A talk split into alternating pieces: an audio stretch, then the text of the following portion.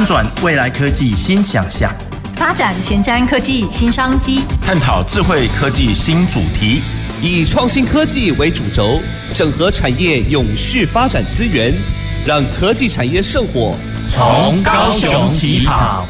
欢迎收听《南方科技城》，本节目由高雄广播电台与国立高雄科技大学产学营运处合作直播。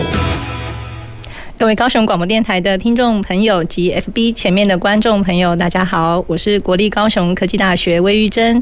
今天我们要跟各位听众朋友聊一个非常有趣的主题，其实也是延续了我们上一周哦，在聊科技与艺术。其实我们在聊科技与艺术的时候，其实就聊到，哎，结合很多科技的元素，我们在谈的可能包括 AR、VR、AI 啊等等的光影啊，其实在很多的艺术展演上。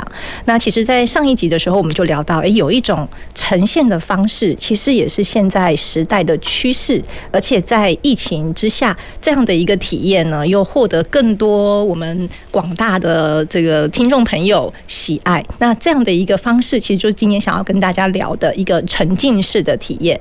那这个沉浸式的体验哦，听起来它其实就是个体验。那为什么要加一个沉浸式呢？今天我们就要邀两位来宾来跟听众朋友一起聊一聊。那首先先介绍一下今天一起出席。跟大家分享的两位来宾，那首先呢，介绍一下我们智威资讯的彭总监，跟大家。魏教魏教授好，各位听众大家好，我是智威资讯的彭彦伦。是，那我们彭总监啊，我们呃比较轻松一点，我们就称他 Josh 啊，对，这样比较像聊天给大家听，对不对？好，所以其实呃 Josh 在智威呢也服务蛮长一段时间，而且也负责很多在整个呃体感动感。好，营运相关的一些规划，所以呢，我相信在沉浸式体验这个议题当中，应该有非常多前瞻的，好，甚至是呃正在进行中的一些展演的策划方式，还有到底沉浸式体验跟以往的的这种展演有什么不一样，可以在稍后的节目当中跟大家做分享啊。那另外一位来宾呢，想要先呃跟大家做个介绍，是我们树德科技大学的蒋天华蒋老师，蒋老师跟大家问候一下。好，各位听众好，我是来自树德科技大学电子经济与电脑娱乐科学系的蒋天华，还有另外一个。还有一个就是动画与游戏设计系，非常的长。所以由此可知哦，其实这两个领域应该是蛮相关的。所以呢，也由此可知呢，蒋老师应该在今天的节目当中有非常多非常丰富而且有趣的，从学术界跟产业界我们一起来做一些对话哦。那其实首先呢，也想要跟呃我们蒋老师来请教一下，其实沉浸式体验这个词哦，应该也出来一阵子了。嗯，好，那可不可以先帮我们听众朋友介绍一下，我们一般怎么去看待什么叫做沉浸式的体验？好，沉浸式体验呢，主要就是要强调在于，呃，像我们在。呃，体验所有的活动之前，就是能够让虚拟的东西感觉好像真实的，就像你真的身临其境一样。那要达到这种情境的话呢，通常我们都会讲五感体验呐。那五感里面，其实呃最重要还是在视觉跟听觉。我们五感有哪五感呢？好，五感就是我们的视觉嘛，听觉、嗅觉，还有触觉。好，那这些体验里面呢，就包含呃，像现在的 VR 头盔啊，主要就是强调在视觉，因为其中最占大部分还是在视觉的体验。那当视觉有了之后呢，我们才慢慢的去把这些部分慢慢的去补齐。那这也是智慧的强项啦，所以等一下可以请彭总监来跟各位分享一下这一块。对，那其实我们在讲沉浸式体验哦，往往我们都会想到，先不要讲沉浸式，我们讲体验好了。其实，在很多呃消费行为里面，体验其实就是一种想要让我们的客户 能够亲临现场，或亲亲身体验呃某一种服务也好，或某一种感受也好。所以，其实很多的消费行为里面，或我们在讲行销，好像也都有一些些呃。体验或沉浸式体验的元素，可不可以也请呃 Josh 或者是蒋老师帮我们分享一下？我先分享一个刚好最近这个礼拜最红的。那呃，我们系上这次跟我们的流行设计系在台北时装周。做了一个 类似像跨越元宇宙的一个走秀的现场，所以观众朋友呃听众朋友如果有兴趣的话，可以到二十五号在台北时装周可以去看一下我们的走秀。那这个内容主要就是在呃我们做了一个虚拟的像 Metaverse 的一个三 D 的空间。那这个空间里面其实是一比一打造现场活动的。嗯，那里面的所有的灯光场景都是透过呃我们所谓的 Unreal 一个游戏引擎，它现在可以做到非常的逼真。嗯，好，就是当你在电视前面看的时候，透过荧光幕，其实你已经很难分辨这个东西到底是真的还是假的。嗯好，所以技术已经到这个位阶，那接下来就是透过跨域的结合。所以像走秀原本都是很传统，就是人走出来嘛，在 runway 上面去进行。那我们这次就是把跨域这件事情呢，称为跨域时尚啊，就是在我们虚拟的元宇宙中呢，通过同学穿动补衣，然后在里面先走一次，让观众觉得我们是先透过荧幕去看到整个虚拟世界的人在走秀，那再延伸到现实的同学再接续走出来。的一个整个跨域整合的一个过程，那这样的一个创新，其实在未来其实是非常大的一个产业链。所以，其实姜老师已经帮我们 分享了一下，呃。这个所谓沉浸式体验，真实在某一些展演当中可能会怎么呈现？哈，比如说时装周的呈现，其实也不是只是哎，我们要到现场，或者是人好只只在上面走秀，其实还有结合很多呃虚拟实境的现场。好，那我想要呃也接着跟呃老师或者是 Josh 请教，因为我看到一份报道，好，因为现在二零二二年嘛。那报道就提到说，其实，嗯，二零二四年的时候，其实预估啦，好，沉浸式呃这个体验的产值可能会超过三千亿。我不知道这个数字可能是低估还是高估哦，好，因为其实看起来这个产业的呃这个未来的前景可期，好，所以我想能不能请我们 Josh 哈，再从从这个产业界的角度跟大家分享一下。呃，应该这么讲，所谓做沉浸式体验这个来讲的话，以我们在做的这个产业，我们比较偏向主题乐园这个产业。其实主题乐园在做的就是一种沉浸式的一种体验呐，包含呃打个比方来讲，我们讲环球影城，嗯。他为什么要打造成哈利波特？就要让人感觉，哎，好像是真的走到那个哈利波特的故事里面，然后透过一些 AR、VR，甚至一些机械类这样的设备，然后还有一些投影啊等等的这样一个方式来去创造这样一个体验。那这样的一个产值来讲的话，我们估计可能未来可能会不止那刚刚。魏教授提的那个数字，因为呃，现在主题乐园呃，特别在疫情过后，像我们去年我们有去到美国去考察一趟，在疫情过后，主题乐园票价涨了。嗯，为什么？大家大家疯狂的想要，因为太久没有太久没有出来了，然后涨了。然后我们一般我们过去我们去参展，我们可能因为时间的限制，我们希望能够买那个 Fast Pass，就是快速通关的那个，我就加价，买不到。即便它它的票价，他的那个快速通关的票比他原本的票还要多了一倍，还是买不到。所以我们观察到是说，诶，人们对于这样一个体验的渴望，是因为疫情的关系有被压缩，然后在疫情解封，因为欧美已经开始在解封了嘛，他整个人是流出来，所以包含像我们有些客户，他的去年年底的入园人人次反而创了历史新高。就因为这样被压缩的这样的需求被报上去成长，所以我们在看，特别是在这个疫情的这个期间以后，这期间其实很多的产业它不是就是停在那，大家因为没办法到出国到互相交流，反而投投入更多的一些呃研发，他把新的科技。把它更导入到这个这个里面以后，所以蛮像说，即使是疫情，大家会觉得说游乐园啊、主题乐园啊，感觉好像比较没有办法去。可是反过来，这些产业也在这一段期间好好的充实了自己。对，这个时候因为大家。过去可能太忙，没有没有太多时间做，对，做一些研发。那现在刚好有这个时间，他们就开始研发。包括像我们公司，我们也我们的飞行剧院也一代、二代、三代的产品也都在这个期间也都推成了。那也很多客户他们知道我们这些新的 solution 以后，也都非常 appreciate，因为他们认为这个会是未来这个乐园或者是会展界，或是我们在做景点式旅游这样一个的产业，他们会有这样一个大量的需求，所以。我认为那样一个产值应该是不止，远远不止哈。而且我觉得那可能只有在某某一个区域。我看到的报道可能不是 没有把 global 的加重，是所谓 AVR 这样子一个相关的。但是其实我们整的来讲的话，其实沉浸式体验它的范畴其实是可以非常的广。嗯，对。那其实我也看到刚刚呃蒋老师也提到哦，蛮多的呃沉浸式体验里面确实也整合了不少技术。好，那那我相信在呃，Josh 参与过的专案开发里面，也看到了这些技术的应用。好，那当然大家都很常听到 AR、VR，还有 MR。好，就是混合的，好，不是只是单单一一个面向。那可不可以请先请 Josh 帮我们分享一下，就是在台湾或者是你们看到沉浸式体验呃研发的过程里面也好，或一些呃这样沉浸式体验的案例也好，到底怎么样运用？因为是不是一定都要用到非常高深的技术呢？还是其实我光是运用 AR，然后怎么样去做一些结合，可以也创造出啊沉浸式体验想要达到的体感效果，或是五感当中的其中某几个？因为哦，光是想到沉浸式体验，哇，很棒啊，三 D 啊，然后有各式各样的体验啊。另外一个想到就是应该预算也不便宜。呃，对，就是你要当你要把五感都打开的时候，对啊，好，那个这个我打个比方来讲，我不知道。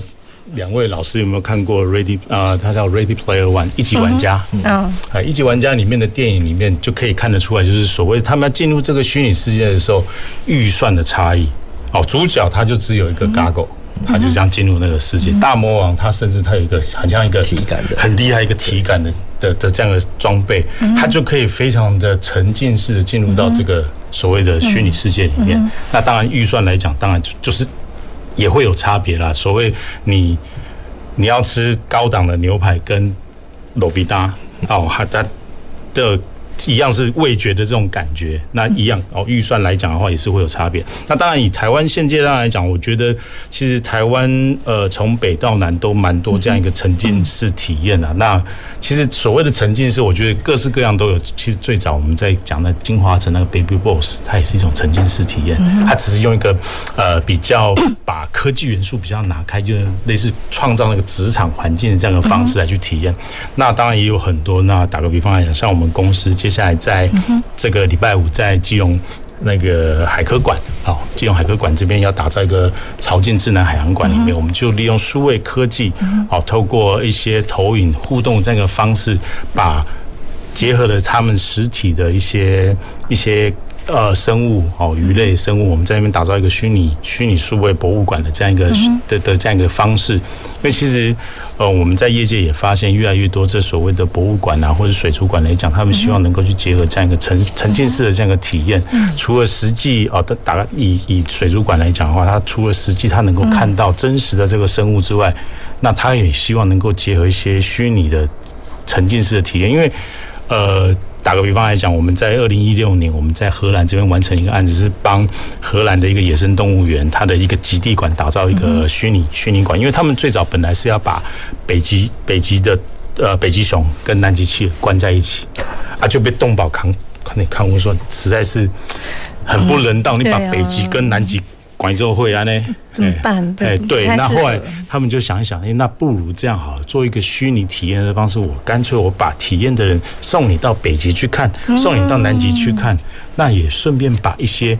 呃，环保的议题哦，把它融入在里面。譬如说，哦，我们飞到了，飞到北极，看到北极的北极熊，还有北极宝宝，他们很可，北极熊宝宝很可怜，站在那个已经快要融化的浮冰上啊，那那个就会告诉你说，诶，其实我们要注重环保，我们要怎么去爱护这些动物。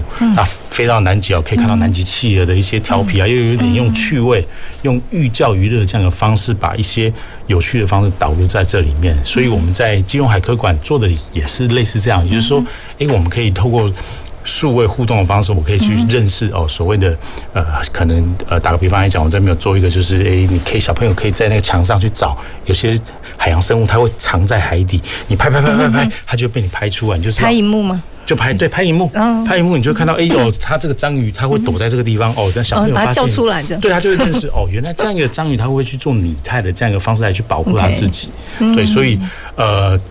从北到南来讲的话，其实台湾有很多这样一个体验的式的这样的场馆，对。所以刚刚 Josh 跟我们分享的是说，呃，沉浸式体验哦，这个这样的一个概念或元素，它可以呃设计在很多不同的展演。那这个形态又有很多不同的区分哦。可能我们举例，可能可能这个场域的大小，好，那你这个场域在室内还是室外？对。好，那甚至是你这个展演的时间长短。对，可能也会考量到要融入一些什么样的元素，或运用到什么样的技术，甚至我自己在想的是不同的年龄层。好，或者是一个展演一定有你希望这个展演想要达到的一个可能是目的吧。好，所以举例像呃，可能很多的社教馆所，当然其中一个目的当然是教育，对，好推广、好科普等等的。所以刚刚听到的是沉浸式体验也运用在这样的一个场景上，对，好，所以它也跟我们教育有蛮大的关联哦。所以来来来，我们来跟焦老师请教一下，我们学界代表。那从老师你们在呃带很多的学生或团队或执行一些专案的过程里面，我们刚刚提到，或许呃 AR、VR、MR，好，甚至我们在讲五 G，因为你其实要呃有有一个好的环境，你才有办法运用这些呃虚拟实境的技术应用。那有没有您老师您看到在呃沉浸式体验里面，现在正在进行的技术开发发展，或者是未来，为什么我会这样好奇呢？是因为，呃，当一个技术越来越成熟的时候，相对来说，呃，它的应用甚至它的开发的成本，那个门槛就会比较低一点。那它其实就是更普及的产业应用了。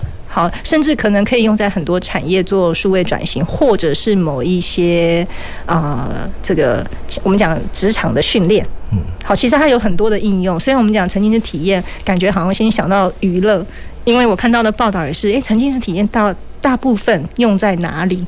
其实娱乐是一个蛮大一块的。对，好，所以也请老师帮我们从这个角度分享一下。好，呃，我这边分享几个案例啊，像如果像刚才。呃，魏老师这边讲的就是，如果用在教学层面，像有一些比较危险性操作的，我们之前有帮呃中钢类似这种，他们需要很多高温的这种炼油，那操作人员的训练其实是很高危险的，包含在训练的时候就非常的危险。嗯，那怎么样通过 VR，我们先建置一个虚拟的空间，那操作人可以通过 VR 的载具。辅具的方式，先去熟悉整个操作过程，嗯、那他就可以避免掉这种比较高危险性的训练。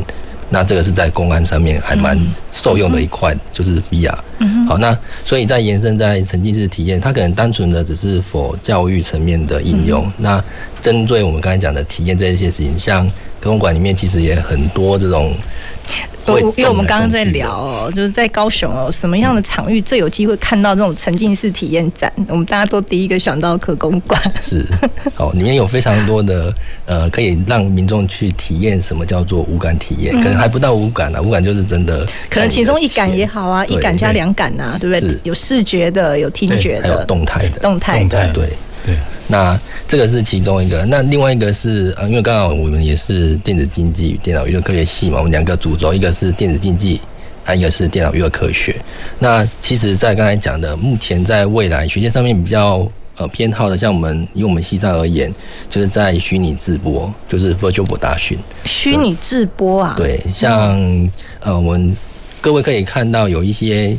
通常我们在做节目的时候，可能需要花很多费用去打造一个装潢的场景。嗯，我们通过虚拟直播，可以把事先就通过三 D 的技术去打造一个虚拟的空间。那这样的空间呢，在应用现在非常昂贵的，好像梦想动画。可以以我们这个场景为例吗？对，其实它就是用一个类似像 这样 LED 的这样一个棚。对，所以以后我们就可以建成这样的一个三 D 的。对，假如在这边弄的话，我们可以像。有有现有现场直播，你就可以看到我们好像是飞在这个地方那种感觉一样。那现在技术 技术比较高的，就是因为早早期都是用滤棚嘛。对。那滤棚的唯一的缺点就是我们在后置调光，它没有办法那么真实。对。那现在都现在都还会很糗，万一穿上绿色的时候，你就就看不到了，你就透明了。然后还有法师啊，都会泛绿光啊。好，这时候就要藏一下绿光的。好，所以所以我们现在新的技术就是。就是透过整个 LED 的墙面，因为现在 LED 的技术其实可以高到达这种拟真，而且 LED 它有正确的光源，所以我们在。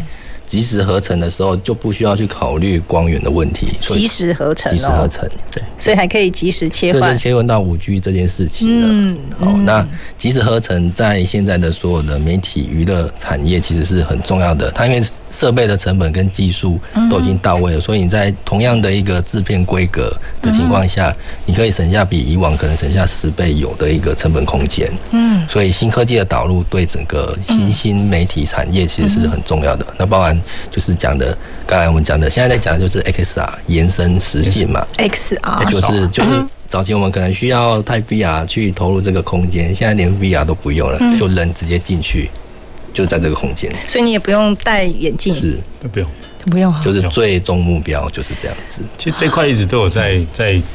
在往前突破啊！那我也是呼应一下那个强老师，他讲所谓的，就是我刚刚比较提到是偏娱乐。其实我们在在看来讲，其实最大的应用会是在教育跟训练这一块。教育跟训练这一块，教育比较像是从不一定是学校，其实只要做各式各样的教育都可以。对，譬如说你刚刚。老师有提到操作危险机具，那像我们公司在两年前有跟有有有跟那个空军官校有合作，就是我有两台这样一个单人做一个飞行模拟，就让一些进入空关的一些学员，他可以先用模拟器的这样一个方式，先去熟悉飞机的这样的操作。那像呃，刚刚我们在聊天的时候有聊到，就是说我们所谓的延伸体感，像我们操作那无人机，嗯其实无人机这个操作，其实未来是希望能够。讲到结合能够五 G、AIoT 这样一个的的环境，如果能够建置好的话，其实我们就打一个想象好了。我今天有办法在一个室内，我去操作一台挖土机。它挖土机可能是我今天下呃，可能有下大雨，有山崩，它挖土机要过去救援。过去可能会有发生，就是说挖土机人员，假如他那线杆，他的对，不知道那个做他做完山崩，他人其实他风险其实蛮大的。那如果我们能够透过无人这样一个无人载具，那透过呃五 G 的这样一个呃延伸来讲的话，我就变成说我的人员可以在一个相对要坐在冷气房里面，做一个比较安全的一个地方。嗯，那为什么会去这样做？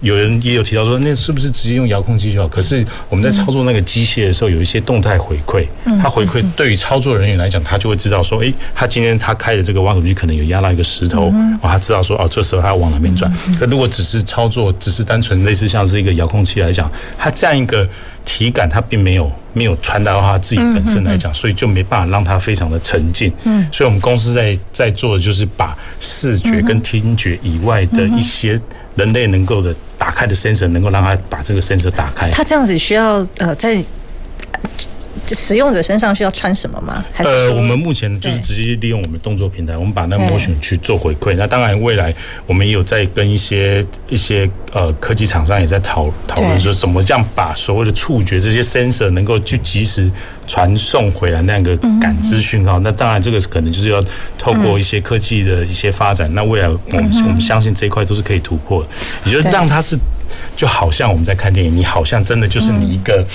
呃，我们讲元宇宙好，你一个你的元宇宙的一个人就是这样嘣嘣到那个那个无人的那个载具上，你就是在好像是真的在操作那个机具，但是你降低了很多的风险。嗯，对，其实像我们在在发展这个延伸体感这一块来讲的话，也是也还蛮蛮感谢高雄市政府这边也有协助我们啦，来来去做一些补助，让我们去做这样这样子个方向的研发，这样很棒啊！因为我刚刚就听到说，呃，感知讯号。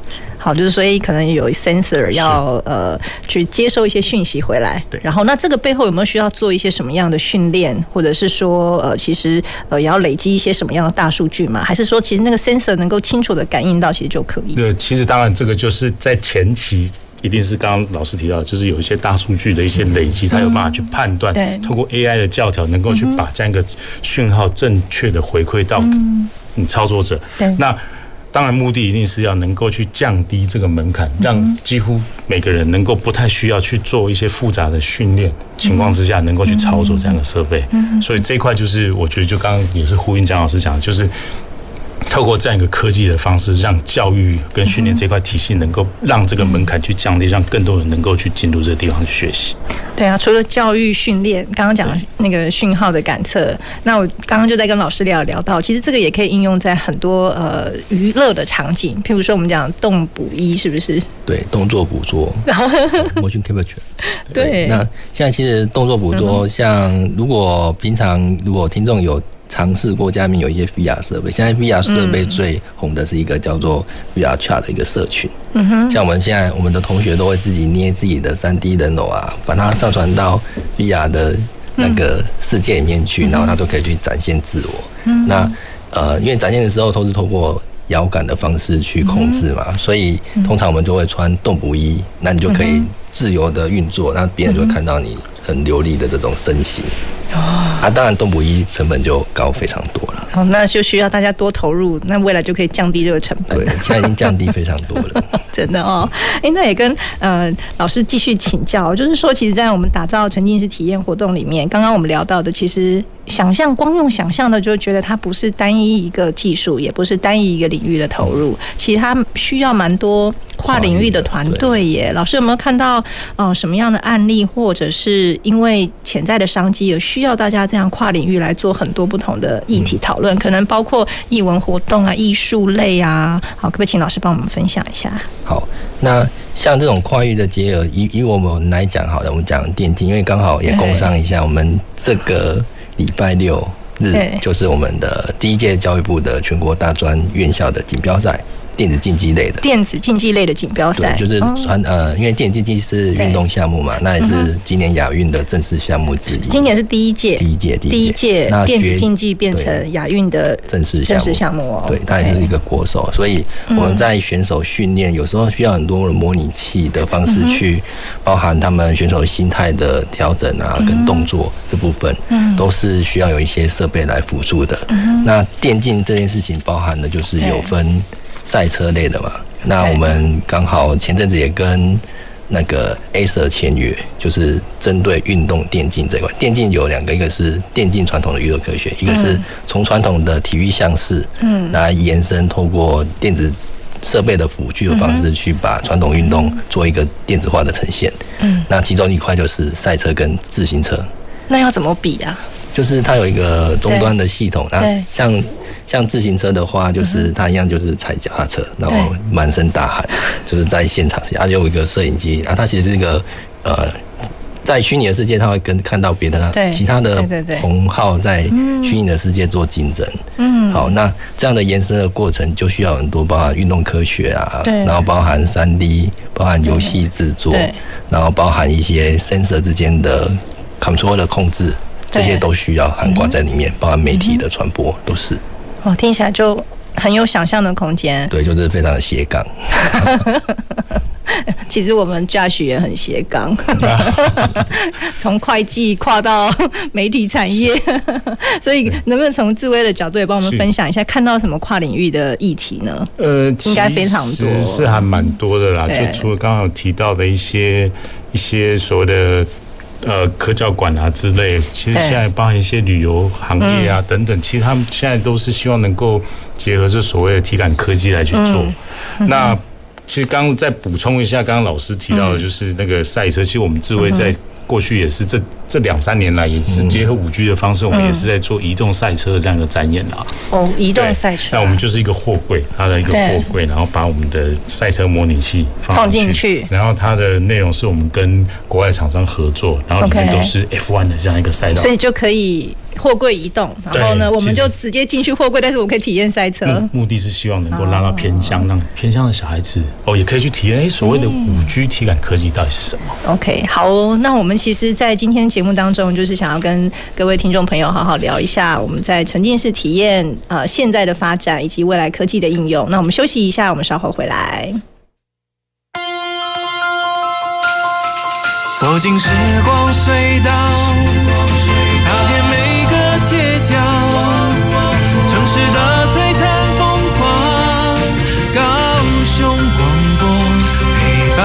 你探索。FM 九四点三。啊，来不及了，来不及了，上课要迟到了。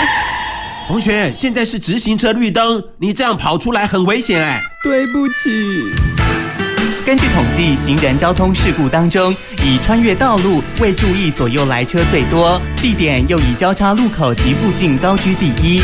过马路时，请走行人穿越道、斑马线或天桥地下道，并注意路口号志秒数。时间不足，千万不要硬闯。过马路请保持停、看、听。高雄九四三关心您。声音写时代的故事，串联全台湾，在三二六广播节这一天，生动广播史世纪大会师，从台湾放送的第一声开始，穿越时空，细细品味广播陪伴这片土地走过的酸甜苦辣与每个关键的历史时刻。三二六晚上七点，限时放送，敬请收听。嗨，听众朋友们，大家好，我是你的好朋友李明阳。智慧财产权是智慧的光，创作的原动力。抄袭盗版了无新意，推陈出新才有创意。创意无价，盗版无理。让我们一起支持正版，反盗版。欢迎继续收听，与你一起保护智慧财产权的电台——高雄广播电台 FM 九四点三，AM 一零八九。大家好，我是台大医院张上淳医师。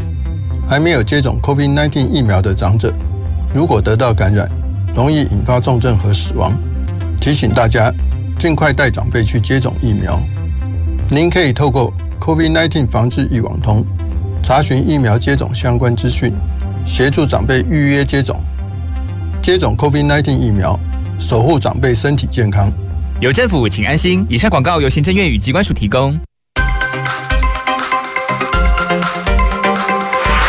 用创意点亮奇迹，用智慧成就科技。随时掌握趋势的脉动，打造未来，收听到雄广播。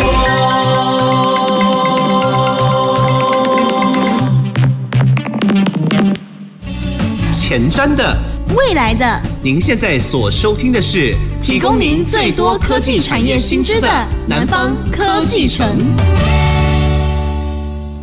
各位高雄广播电台的听众朋友及 FB 前面的观众朋友，大家好，我是国立高雄科技大学魏玉珍。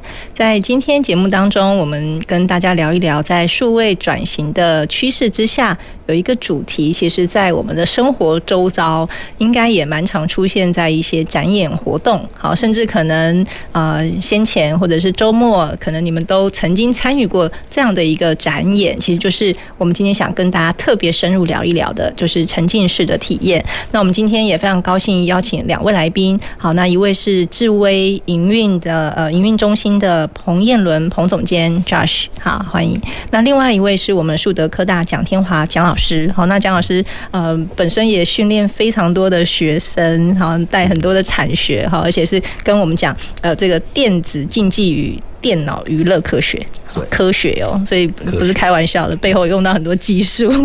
然后还有另外一个是啊动画与游戏设计，所以其实从我们今天要跟听众朋友聊沉浸式体验，大家就可以知道，呃，体验本来是一个很单纯的，好，因为我人要到现场。好，可是呢，透过了沉浸式体验，很多技术的整合运用，我们可以让人到现场，不管是结合一些载具，或者是未来是不需要任何的载具，我们都能够让啊、呃、民众，或者是我们讲的观众，好了哈，或想要参与这个展演的人，能够亲临实境，能够取得共鸣。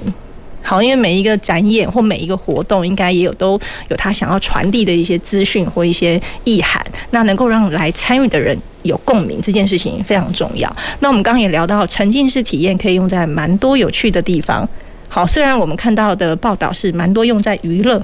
好，譬如说，呃，有一些线上游戏啊，有艺术的展演啊，那还有包括主题乐园。好，这个可能 Josh 等下可以帮我们分享一下。好，疫情过后大家都想要规划可以去哪里，对不对？好，那甚至还有观光旅旅游，这都是我们蛮广义的讲到跟娱乐这个产业可能会用到的沉浸式体验。那我们刚刚也聊到，其实不只是娱乐业耶。包括我们在做很多的教育或是训练的过程里面，有沉浸式体验的内涵在的时候，我们也能够让我们的学生可以，或者是让我们的呃这个职实际上我们在职场当中要做的训练，可能有一些是比较有高危险性质的，或者那个情境哦。不常发生，但是你需要让你的呃员工定期的去接受训练。其实那沉浸式体验就是一种蛮好的做法。好，所以我们想说也接着来跟两位来宾好好聊一下哦。那我想说，首先先继续跟我们彭总监好 Josh 请教一下。那呃，其实我们现在在讲沉浸式体验里面有很多不同的呃，可能是剧场，可能是活动的形态。那大家有时候就会想说，诶，这个好像。跟元宇宙有点像，就像我们刚刚在举例也聊到了元宇宙，能不能帮我们介绍一下元宇宙跟沉浸式体验这两者之间是呃谁是谁的应用吗？还是元宇宙觉得好像还蛮蛮蛮未来会发生的事情，但是现在又好像距离我们很接近？还是说其实沉浸式体验？就是一个元宇宙的先驱呢，能不能帮我们分享一下这个概念？呃，应该这么讲，讲元宇宙来讲的话，现在讲就是所谓的他要去创造一个非常 immersive 的一个虚拟实境。嗯哼，那你要怎么走进这个 immersive 就是沉浸式的意思哈？对，你要怎么去走到这个这个宇宙里面？那透过了一种所谓的呃，不管你讲体感科技也好，或是模拟科技，或者是所谓的沉浸式体验的方式，让你去走进去。其实讲到这个就。可以去讲了一下所谓的人机界面啊，其实就是到虚拟世界。那其实我们可以观察，哎，所谓第一代可以帮我们解释一下人机界面吗？好，第一代的人机界面大概可以这么解释，我们可以说第一代人机界面叫键盘跟滑鼠。哦，这就是人机界面了。是，那我们天天都在用。对，我们是透过我们的键盘跟滑鼠进入到这个电脑，电脑里面，但是它它它所呈现的就是一个荧幕，你前面这个这个世界。对。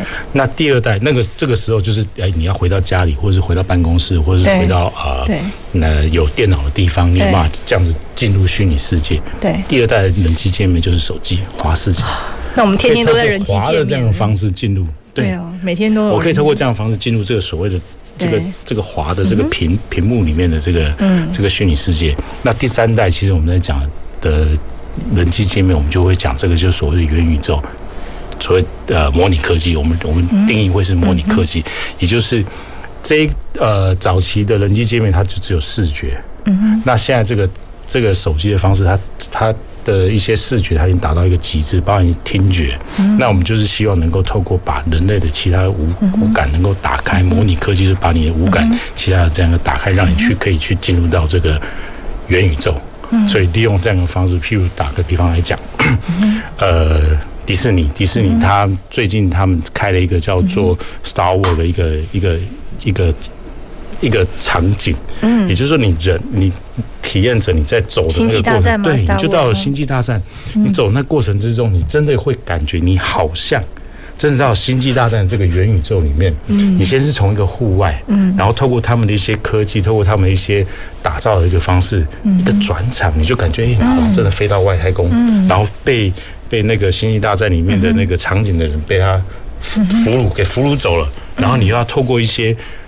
呃，体感的这个方式要逃离那个那个太空船，那这样一个方式就是一个你进入到了一个呃所谓的星际大战的这个元宇宙。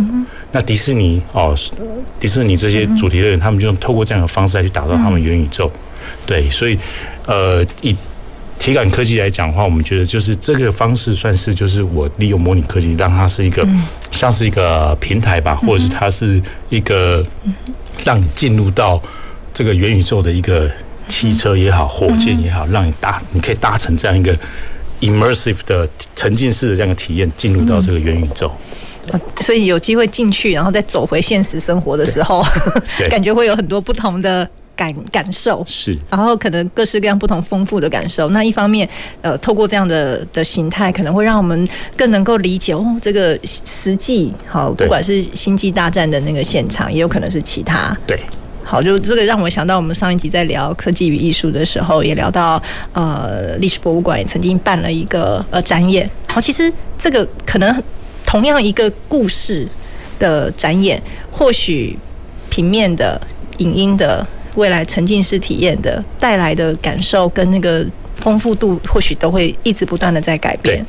哦，所以其实不要，所以这也是为什么可能同一个同一个场景、同一个议题，可能一一而再再三会有不一样的呈现方式，会推陈出新，需要很多的创意耶。对，你可以通过不就刚魏教授提到，就是说不同的故事，我可以用不同的体验的方式来走进去。嗯，对，所以包含像呃漫威宇宙也好，它现在在打造也是除了、嗯、除了影音之之外，它在、嗯、呃不管在手游或者是在所谓的呃主题乐园，它就是希望把这个这个。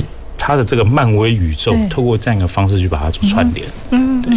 那其实我们刚刚聊到都蛮多商机，潜在的商机。当然听起来本来就有很多技术的层面是一直不断的在投入，然后克服投入，克服呈现，对不对？好，那跟老师请教一下哦。那因为我们站在第一线嘛，要培养我们产业需要的人才。对。当然，第一个要先知道产业需要什么，好，甚至是我们有没有在沉浸式体验这个展演。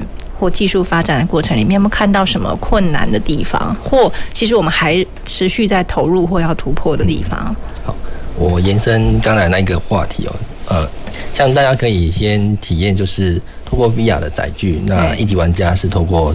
辅具的方式进入嘛，那其实还有一个电影叫做最近重新复刻上演的，就是《骇客任务》嘛。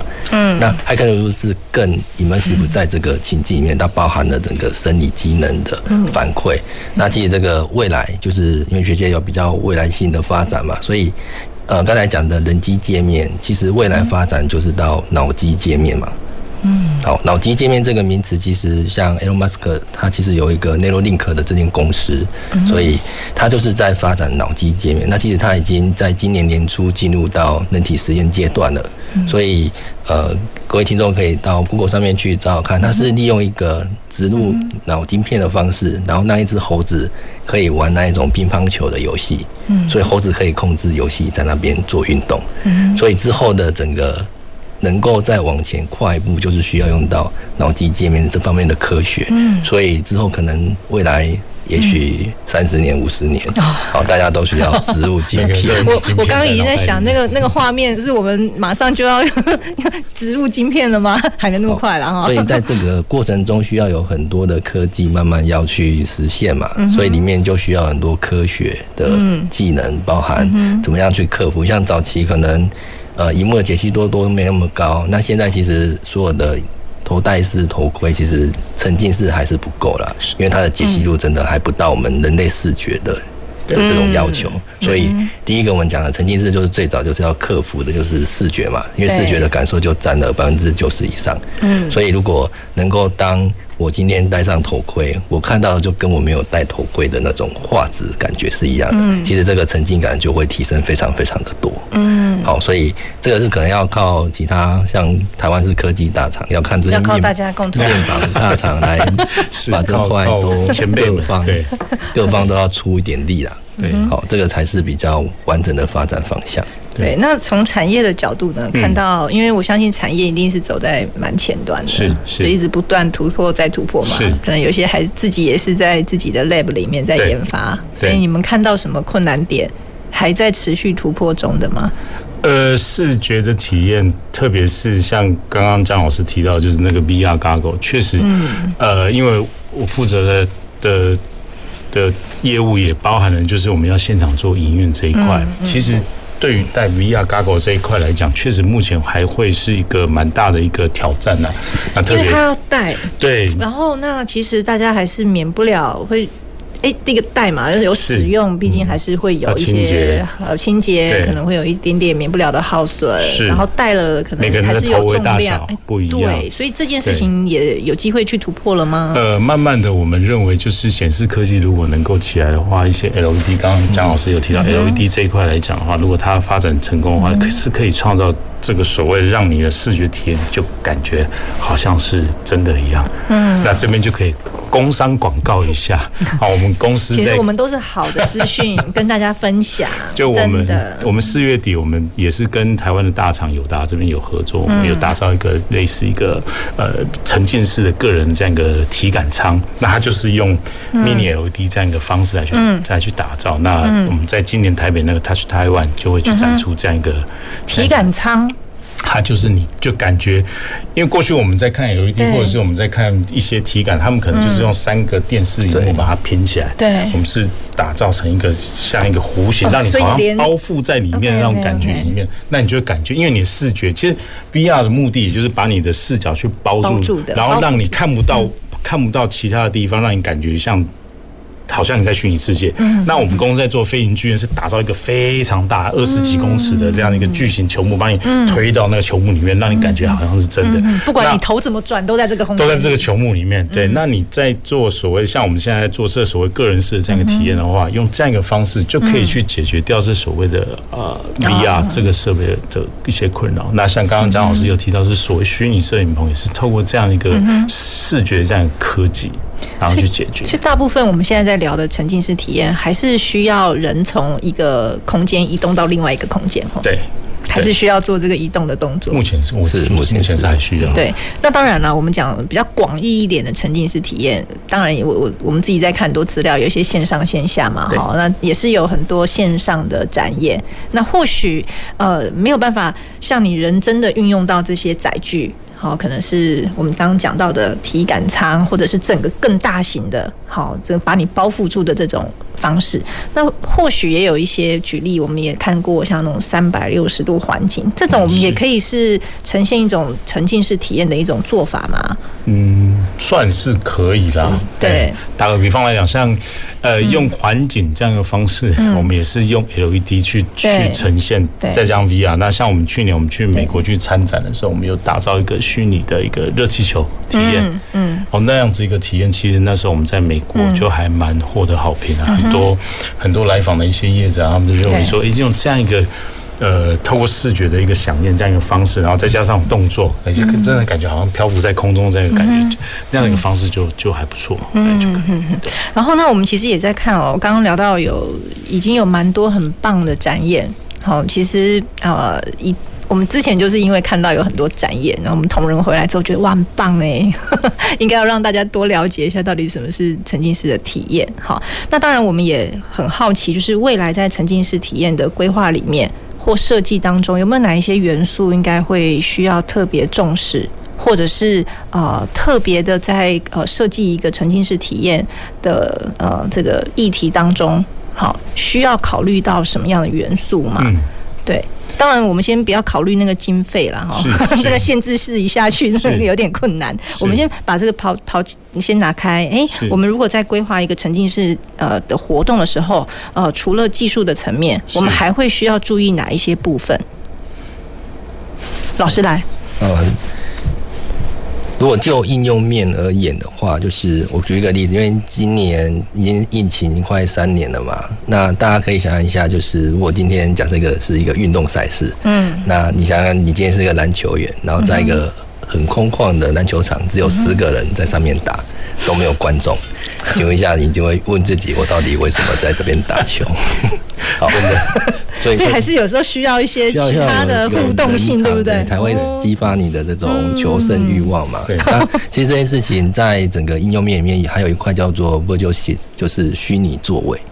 虚拟的座位，座位就是我们现在买票啊，可能是线上去看一个展。那你看展了，可是表演者不会知道你在看他。可是现在有新的技术是把。你购票之后呢，在现场的每一个位置上面就是一个 LED 的墙面，嗯，所以所以观看者可以在现场让现场的人看到你在现场，也可以跟他做互动，哦，所以这样就打破所有的距离的限制，对，所以感觉听起来是更要考虑那个怎么让那个互动性产生，对，所以里面就包含需要用到很多的这种。呃，沉浸式体验的记录，那因为所有的沉浸式主要就是透过五 G，哦，能够零低延迟，能够很及时的方式去呈现这一块，我们就可以做到，我人不用在现场，可是你好像感觉你在现场。因为早期用四 G 的话，因为它会有延迟嘛，所以如果我今天是一个一个 band。我可能要做同时的即兴演出，在早期现有的四 G 的架构下是没有办法完成这件事情的。可是五 G 的低延迟，其实你可以在能在各地，那即使就透过一个荧幕，然后投影到现场。那在整个刚才讲的虚实共演的这种技术，那你可以透过这样的方式就可以即时人不在现场，那就可以同时共演。那观众其实还是在所谓的荧幕上面看嘛，所以他看起来其实不会察觉你不在现场。听起来一定要体验一下。是，就像 就像刚刚在跟 Josh 聊，什么叫做体感？没有体验过不会有感觉。对，不会，就是要体验过才会有感动。对，才会对体验过后，我们期待你会有感动。对，要体验过后会有共鸣。好，哎，光这一点就非常困难哎，真的很不容易。所以要从产业的角度来看一下，这个在发展的过程里面，是刚刚提到了已经好多种好多种技术在应用，对，还有什么是我们需要突破的？因为这件事情很重要啊，我们学校的人才培育出来之后，就要到产业了。是，其实各式各样人才我们都会需要。那我也再呼应一下蒋老师讲了这个所谓我们要怎么去打造这个所谓虚拟的，其实最重要，我们认为就是怎么样，就是可能你要去想一下，说你今天你要打造这个沉浸式的体验，你的 story，你的故事，你是要讲什么故事？就像刚刚蒋老师讲，他打造的是一个虚拟球。球馆的故事，那他就要把这个所谓的环境，他能够打造说，诶，这有很多很多观众在这里。那我再拿拿另外一个呃案例，我们公司的案例来讲，我们在纽约时代广场打造这个飞行剧院的，它是它叫它名称叫 Rise NY。那怎么样？它这个地方就是除了用飞行体验的方式之外，它前面也是把纽约从一九二零年代之后的一些呃产业发展的故事，嗯。它把它这故事去写进去以后，然后透过不同的场景去打造那个时代它所呈现的样子。所以它里面包含就是你要有一个这样的一个议题，对，然后要去了解这个议题的发展，对，所以它其实有一些历史考究的过程哦，有，你要让人家沉浸你。必须要非常能够还原当时的的的发展历程，没错。OK，包含像他们打造那时候 Friends，他的 Friends 的背景就是纽约中央中央公园的那个背景嘛。那他把那个打造出来以后，那他就去考究为什么那个那个年代要做这样一个东西，那就他就可以透过呃科技的方式、科技的手段去把这样的故事去做呈现。嗯，那那民众去走进去以后就会很感很有感觉，所以那会需要什么样一个人才呢？他需要会说故事的一个人才。这个就很重要，真的。那说故事的人才，他说了以后，那故事就好像一个导演一样。对。那接下来他可能会需要其他科技应用的方式，那可能会重现出来。他重现，那就会哦，可能需要动画的人才，还有三 D，他声音，三 D，像三 D，像我们公司还有特别去聘所谓的声音专门。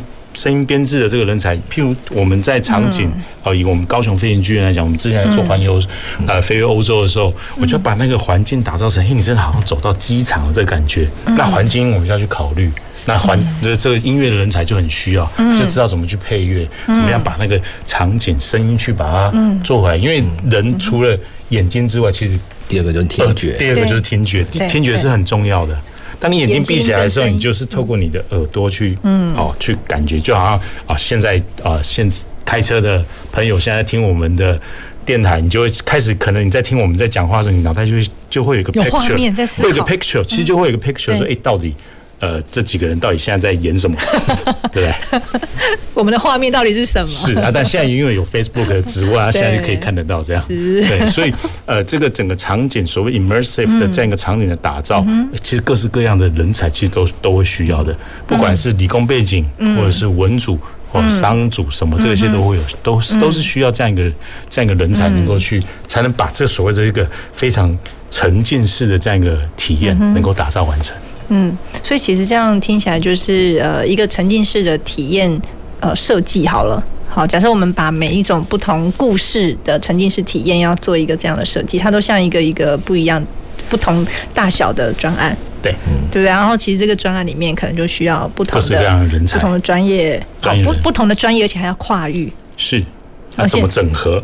对，整合又很重要。哦，那老师这这个最不容易了。对，怎么培养这种跨领域的人啊？所以现在元宇宙最重要的就是，像早期我们设计科系最呃最直接就是二 D 嘛。那二 D 有所谓的二 D 的市场，可是你知道进到元宇宙，二 D 其实是没办法去实现它的。嗯。所以相对而言，三 D 的人才的养成啊，因为三 D 有可以用在动画、影视、媒体、转播。跟元宇宙，因为元宇宙所有的场景都需要三 D 去实现它，所以三 D 其实是在未来发展，在学界也很重要去培养的这一块。所以三 D 能力你只要有，基本上任何的产业都其实需要三 D 的人才。刚刚讲的都是比较在技能方面的培养，对，好专业技能的养成。那我们其实也很关心的是，呃，这样的在在这个产业里面，好像除了专业技能之外，可能也可能需要一些其他的创造力，嗯、是其他的创意，对，想象力，对，是不是这样？是，这个还蛮重要的。那一样，除了你的本职学人之外，哦，我们老古老人家有讲过，读万卷书不如行万里路。其实我们公司在做的产业，我们也是很需要到全世界各地去看。其实你去看的过程中，你就会去激发你的一些想象力，然后甚至一些你看到这样一个问题，你可能回来你就会去想说，诶，我就用什么样的方式去能够去帮他们解决。那在台湾呢，我觉得一个好处就是台湾呃人才很多，嗯，那。而且特别是专业人才非常的多，那我们可以透过台湾的不同产业的一个人才，那我们只要有一群很厉害去做整合的一个团队，我们可以把这样一个 business，我们可以打到全世界，可以做得很好。打个比方来讲，像我们公司虽然呃规模不大，我们公司现在人也才三百三百多个人，但是我们创造就是呃我们现在是所谓的飞行剧院，整个全世界来讲，我们现在四三女性大到九成了，嗯，对。所以台湾台湾台湾，我们是说，我们整合了很多的台湾之光 一起到 海外打国际杯，打国际杯，对 对啊。所以其实我刚刚为什么会问这个，就是说，呃，我们其实培养很多不同跨领域的人才。好，刚刚不只是专业技能，其实商管背景的，是语文背景的，是其实都非常重要。哎，我们其实未来都有很可能这个沉浸式体验，不只是说我们有机会是一个消费者的角度去参与，我们可能也是未来在这个沉浸式体验这一个产业当中的一份子。对，没错，对不对？对好，那其实我们在近期啊，也有很多都跟沉浸式体验有相关元素的展演，其实都非常非常棒哦。因为既然花了这么多的资源投入，而且背后一个展演，其实背后都是。非常庞大的团队，跨领域的合作，才能够呈现出一个有故事性，能够有共鸣，还能够有感动，然后又把这些感动带回自己的生活中，成为自己生活或学习的养分。所以，可不可以请老师跟 Josh 再帮我们重点的提醒、提分享一下？真的，因为非常棒哦，嗯，那这这个有这么棒的活动，可能其实周末开始。好，其实就有蛮棒的活动，而且可能是特展，也可能是一个常设展。那欢迎呃我们的听众朋友可以一起来。好，那是不是 Josh 先啊？好，那我们公司当然我们在北高两地都有打造这个飞行剧院了。对。那接下来我们会打造各式各样，包含我们现在也在筹划所谓跟元宇宙相关的这些议题。那大家可以拭目以待。我们接下来在北高会推出是所谓元宇宙的这样一个体验。对。那呃，当然就是刚刚也有提到，就是说我们这个礼拜五在那个。基隆的那个的海那个海洋海洋科技博物馆，会有一个这样一个虚拟实境的这样一个虚拟的一个水族馆的一个开幕，大家可以去那边去体验。水族馆哦，对，那张老师。好，那刚好我们这礼拜六日两天在科工馆有一个职人试探的一个展览嘛，那我们也会展示一个赛特赛车。所以，如果听众想要去体验一下什么叫路感回馈，它可能比较单纯，只是路感回馈而已。好，可以到我们的科工馆的展览去去体验一下。对，那其实会跟听众朋友聊到这个议题，就是因为呃，沉浸式体验它不只是一个单纯的商业行为，它其实也包含很多教育的元素在这当中。好，所以其实这里在今天节目的尾声，也要跟大家好好分享一下。没有错，就在这个周末，三月二十六、二十七号，其实就在我们的科工馆，我们有教育部技职司。中生司、国教署，我们大家共同合作设计规划了一个职业试探的常设展，即将要开幕。而且在这个常设展当中，其实我们也有包括北部的呃科教馆。啊，中部的国字图，南部的科工馆，大家一起共同合作，也希望让我们更多国中小的孩子透过我们实际的呃职业试探展，而且其中也结合了包括刚刚提到的沉浸式体验、VR、三百六十度的环境等等的，希望让我们的孩子们也透过实际展演来了解更多未来职业发展的可能。所以在今天的节目当中，就是希望把这么棒的沉浸式体验活动资讯带给大家，也让大家未来可以共同啊。追踪，并且多了解沉浸式体验产业的发展。那么节目就即将进行到这里喽。好，那我们在这个地方就要非常谢谢今天两位来宾，也谢谢今天听众朋友共同的参与。那我们下礼拜同一时间再回到前瞻的科技的未来的南方科技城。南方科技城节目由高雄广播电台与国立高雄科技大学产学营运处合作直播，感谢您的收听。